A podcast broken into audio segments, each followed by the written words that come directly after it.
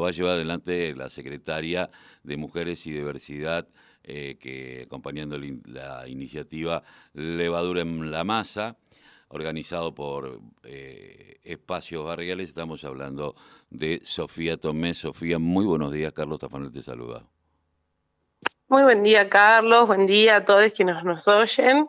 Espero que estén muy bien hoy. Sí, tal cual, como vos decís, este, esta semana es una semana muy particular para nosotras alrededor del 25N. Hicimos varias actividades, vos comentabas recién, empezando desde el martes, bueno, lo cierto es que empezamos el lunes, el lunes feriado, ya teníamos este, algunas actividades pensadas. Una de ellas fue el Festival Marea que hicimos en conjunto con las estudiantes de la Universidad de las Artes de, la Universidad de Quilmes, de la Escuela de Arte de la Universidad de Quilmes, perdón. Hicimos un festival de mujeres artistas, obviamente que son estudiantes de esa universidad y a nosotras nos encanta poder vincularnos y, articular acciones en conjunto con la universidad de nuestro distrito.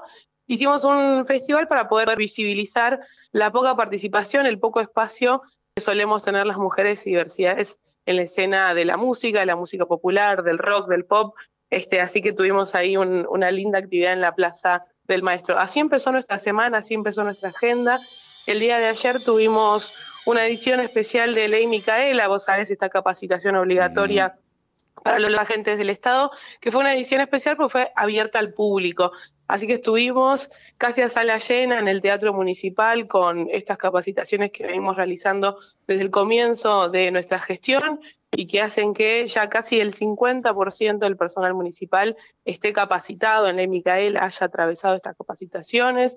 Hoy en particular tenemos una clase abierta de multiplicadoras territoriales de género eh, lamentablemente lo íbamos a hacer al aire libre también para que se pueda iba a ser en la plaza pero... en la Plaza San Martín a las nueve y media, pero está lloviendo. Exactamente. Iba a ser así, lo vamos a pasar adentro de la Casa de la Cultura, vamos a estar en el Salón de los Espejos para sostener la actividad pero lo interesante era poder hacerlo al aire libre, así que este, esa parte la vamos a repetir el martes que viene para quien quiera, quien quiera acercarse y que también los transeúntes y las transeúntes puedan este, escuchar un poquito de lo que es una capacitación para multiplicadoras territoriales.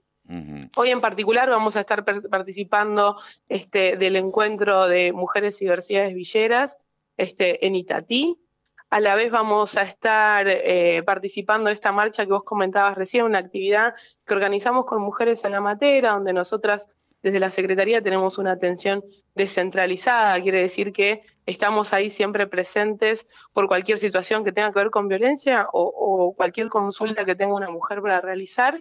Y organizamos una marcha, una feria, una radio abierta para visibilizar justamente este día tan importante. Así que hoy por la tarde vamos a estar con esa actividad también. Estos días, eh, quizás el, tiempo no nos acompañe tanto, pero en el marco de la Esquilme Cerga, esta feria de derechos que viene llevando nuestra intendenta Mayra Mendoza, eh, también íbamos a dar varios talleres abiertos al público, porque sabemos que ahí siempre se están acercando muchas vecinas, pero bueno, si el tiempo sigue así, seguramente lo pasemos la semana próxima también. Eh, hoy, eh, eh, más allá de ser el día, quería preguntarte que, que se esté eh, trabajando sobre este Día Internacional. la pregunta es la siguiente, ¿cómo, ¿cómo está, ha crecido el nivel de violencia en las mujeres? Porque la pandemia sabemos que hizo que muchos, muchas mujeres que se animaban, empezaban a animarse a denunciar, terminaron conviviendo y encerradas con su propio victimario y esto complicó muchísimo las cosas. Eh, eh, ¿cómo, cómo, se está viviendo? Y sobre todo, eh, en, uno de los temas que a mí me, que, me parece que, se, que, también hay que mirar mucho en esto de, lo, de los novios, ¿no? Que, cuando uno empieza los noviazgos, eh, y, ya empieza a haber obsesión y compulsión por parte del hombre en el tema de pertenencia, como si fuera una propiedad privada. Eh, ¿Cómo lo vieron? ¿Cómo, cómo ¿Hay estadísticas? ¿Hay laburo en eso? es difícil tener una estadística respecto del el aumento de las situaciones de violencia porque nosotros también creemos que a medida que vamos abriendo las puertas del Estado, hay más consultas, hay más asesoramiento y quizás situaciones que vienen de larga data, pero solapadamente hoy se develan, ¿no? Hoy las mujeres se acercan, consultan, sienten también la presencia del Estado y buscan ayuda en ese sentido. Entonces, es difícil hablar de estadísticas porque es que muchas de las leyes eh, que habilitan a las mujeres a buscar ayuda y que piensan en la violencia de género en un sentido más amplio, si bien no son tan recientes, no suelen ser aplicadas este, ampliamente. Entonces esa parte quizás es, es un poco más difícil. Nosotras en lo que creemos es en poder brindar el asesoramiento, poder tener la puerta abierta del Estado para quien lo necesite se acerque. Y si eso significa que este, hay más mujeres que están buscando ayuda, bueno, está bien, está bien que lo busquen, eh, sea cual fuere la, situación de violencia que estén atravesando. En cuanto a, la violencia y la toxicidad, el amor romántico que nosotras decimos este, en la juventud eh, y, y, los primeros noviazgos, en esto me parece interesante una campaña que, llevaron adelante desde la Dirección General de Juventudes del municipio. Se llama Más Amor, eh, Menos Toxi, ¿no? Y que hablaba de esto, la construcción del amor romántico y repensar los vínculos desde una mirada muchísimo más sana claramente tenemos que abordar el tema de las violencias, del amor romántico, de esta cultura patriarcal que tenemos desde todos los ámbitos. No hay un lugar donde se tenga que dejar de, hablar de esto. Ayer estuvimos en el teatro con cultura, digo, con salud, con todas las áreas del municipio. Este, vamos eh, profundizando esta mirada, o como vos comentabas al principio, ayer tuvimos dos jornadas, una con el Colegio de Abogados de Quilmes y otra con el Colegio de Psicólogos de Quilmes, donde seguimos profundizando también esta mirada. Entonces, son discusiones que creo que tienen que, inundar este, nuestra sociedad para mejor. Eh, vos sabés que, bueno, yo tal vez cuando uno se pone más viejo empieza a mirar las cosas de una perspectiva distinta, ¿no? Eh, y a veces me pongo a pensar qué difícil eh, estar peleando con, con el tema de la violencia de género cuando cada día tenemos una sociedad más violenta en todo, aspectos. Recién estaba viendo que un pibe le rayaron el auto y le pegó una trompada al playero y lo desmayó y está internado. Una policía que mata a Lucas. Eh, otra policía que mata a alguien que estaba con un brote psicótico en la provincia de Buenos Aires. El otro día una, la policía entrando a una casa porque había una fiesta y llenando de 40 balazos de goma a los pibes. Eh, nos encontramos con que hay dos personas que están eh, acusadas de abuso a los, a, los niños en, en, una, en un jardín, que cualquier cosa hace que, bueno, los denuncie, espero que los tome la justicia, pero los padres eh, toman por mano propia la justicia. Y hoy una sociedad que cada vez es más violenta por cualquier cosa, cualquiera te parte un fierro en la cabeza, te pega un tiro, un cuchillazo. Y ayer pensábamos, ¿no? ¿Cuánto de esto tiene que ver con una justicia que nunca se revisó? ¿No? Porque la gente toma mano, eh, justicia por mano propia, no porque esté loca, sino porque no cree en la justicia y porque saca lo peor de nosotros cuando no hay nadie que controla. Eh, y hoy pensar y creer en que la violencia de género eh, puede avanzar el tema de eh, pararla con una sociedad tan violenta, eh, no, no, no, no, ¿no los interpela? No, yo creo que para nosotras al menos, si la violencia es un problema en general, cuando enfocamos en, en la violencia de género propiamente dicha, para nosotras es caso a caso. Cuando digo nosotras me refiero a quienes militamos el feminismo, quienes acompañamos a mujeres, o en este caso quienes tenemos un rol de responsabilidad este, desde el Estado también, en particular desde el Estado municipal. Es caso a caso. Cada mujer que obtiene las medidas de protección a tiempo, se siente suficientemente acompañada cuando quizás en, situaciones anteriores pidió ayuda y, no ha tenido el mismo éxito, eh, devuelve una, una, esperanza y un entusiasmo para seguir buscando a quienes todavía no pidieron ayuda, a quienes todavía no se animaron, a quienes todavía no pudieron romper ese círculo de violencia que, bueno, ahí se puede salvar una vida, ¿no? Eh, en esto no, no, no hay que perder el entusiasmo, no hay que perder la mirada de que es persona a persona, mujer a mujer.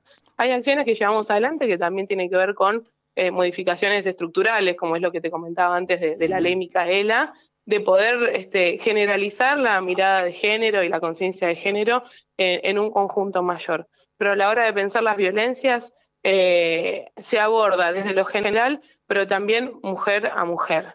¿sí? Cada vez que se nos acerca una mujer que nos dice, bueno, este, hace 10 años que, que, estaba conviviendo con este hombre que me agredía y hoy pude dar un salto este, de independencia y tomar una decisión que mejore mi vida, bueno, eh, eso es, en ese momento es todo. Es todo y necesitamos seguir este, por ese camino. Ahora, Yo lo veo de esa forma. Una, una pregunta que te quería hacer, porque vos sabés que muchísimas mujeres se animan, avanzan, van a la justicia también, porque la justicia tienen que ir a denunciarlo a la comisaría, sabiendo que a ver, yo soy en esto soy un poco más menos optimista que vos, pero debe ser porque estoy viejo. Pero eh, digo, muchísimas veces llegás, Tengo la obligación de ser optimista, dijo una, una expresidenta. hay, hay, que ser optimista, pero yo lo que cuando te golpeas contra la realidad, decís, vas a hacer una denuncia. Eh, te la toman. Vos Supuestamente muchos han hecho la ley Micaela porque es una obligación su capacitación porque son agentes del Estado. Ahora, hacer una capacitación no quiere decir que te cambie la cabeza. Eh, de por sí, la capacitación, ¿no? Y después te encontrás con una justicia que no te da pelota, con una policía que nunca aparece, y estas cuestiones retrasan porque avanza, vos avanzaste, animaste, pero después te encontrás. Eh, digo, ustedes tienen una articulación con la Dirección de Violencia Institucional, porque que la policía no te dé pelota, que la justicia no te dé pelota es violencia institucional. Sí, nosotros articulamos y a la vez tenemos una, una, articulación directa, en todo caso, con los agentes de la justicia y de la policía, quienes están involucrados eh, a la hora del acompañamiento de, las mujeres. Vos sabés que inauguramos un centro de atención a mujeres y diversidades que funciona en conjunto con la policía acá en Gran Canaria y Entre Ríos. Lo inauguró Mayra este, este mismo año, no cumplió un año todavía de, de mm, experiencia ese espacio, así que la articulación se da, pero me parece que tiene que ver con lo que vos comentabas antes, ¿no? Hay ciertos eh, espacios que tienen una mirada muy machista, muy patriarcal, muy enquistada y que son justamente los espacios más conservadores y que ofrecen una resistencia a cambiar de mirada, más allá de que tengamos leyes muy interesantes y muy progresistas para el mundo en general en cuanto a la mirada de género, si la justicia no se pone al día, y cuando digo la justicia me refiero al Poder Judicial, por supuesto, pues la justicia es un valor, pero el Poder Judicial es otra cosa y el Poder Judicial tiene nombres, tiene apellidos y tiene responsabilidades que muchas veces no se llevan este, adelante como corresponden, ¿no? Entonces, la lucha para nosotras, y en este momento te hablo como una militante feminista también, tiene que ver con la reforma feminista del Poder Judicial, que es quien muchas veces pone esa pared que vos decías, que con todo el coraje que puede tener una mujer para salir de una situación de violencia y transformar su vida en ese sentido, muchas veces se encuentra con ese freno de este, poca comprensión, de poca mirada, de poco entendimiento de lo que significa ser mujer este, en este mundo. De esto se habló mucho en, esta, en este encuentro que te comentaba ayer con el Colegio de, de Abogados de Quilmes y en particular con la Comisión de Género, ahí estuvo su presidenta, que es Natalia Mesina, una abogada muy, muy comprometida con, con la causa, eh, donde se pudieron contar también diferentes fallos, algunos ejemplares en el mejor de los sentidos y otros que nos muestran los modelos de justicia patriarcal que no deberían repetirse jamás.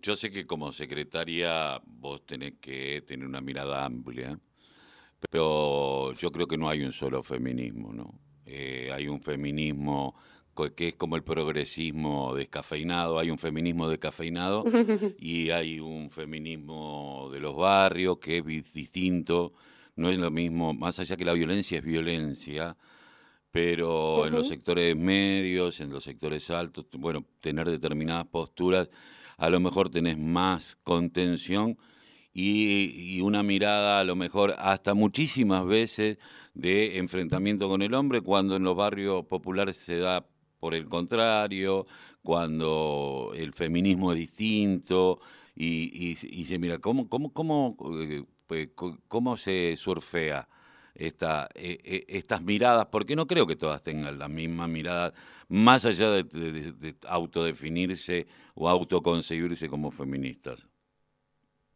No, feminismos hay muchos, esto es cierto, y, son corrientes que, van avanzando también en diferentes continentes, incluyo. Incluso nosotras llevamos adelante un feminismo popular que tiene en mente a la mujer trabajadora, por supuesto, a las mujeres de nuestros barrios, y así es como trabajamos y así es como gestionamos nosotras. Es cierto que, que el feminismo, como tantas otras corrientes, muchas veces es este, masticado por el mismo sistema y termina siendo lavado, ¿no? Y queda quizás con consignas vacías. No, nuestro feminismo, por supuesto, es antipatriarcal, este, y, en ese sentido estamos pensando en, gestionar para la mujer trabajadora, para la mujer del barrio, y así lo venimos haciendo.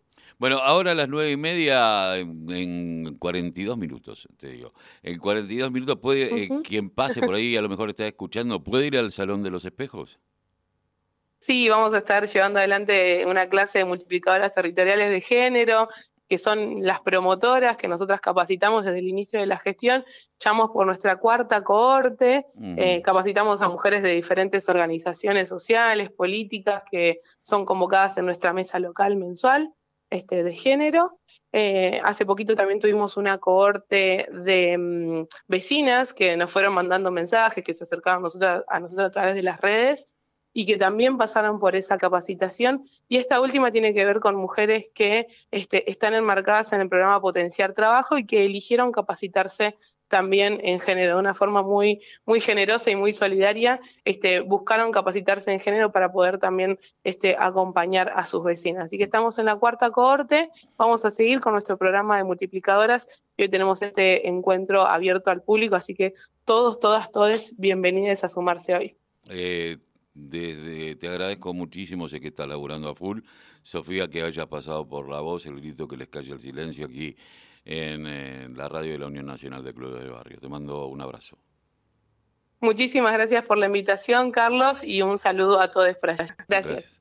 Estábamos hablando con Sofía Tomé, secretaria de Mujeres, eh, Género y Diversidad de la Municipalidad de Quilmes, con un montón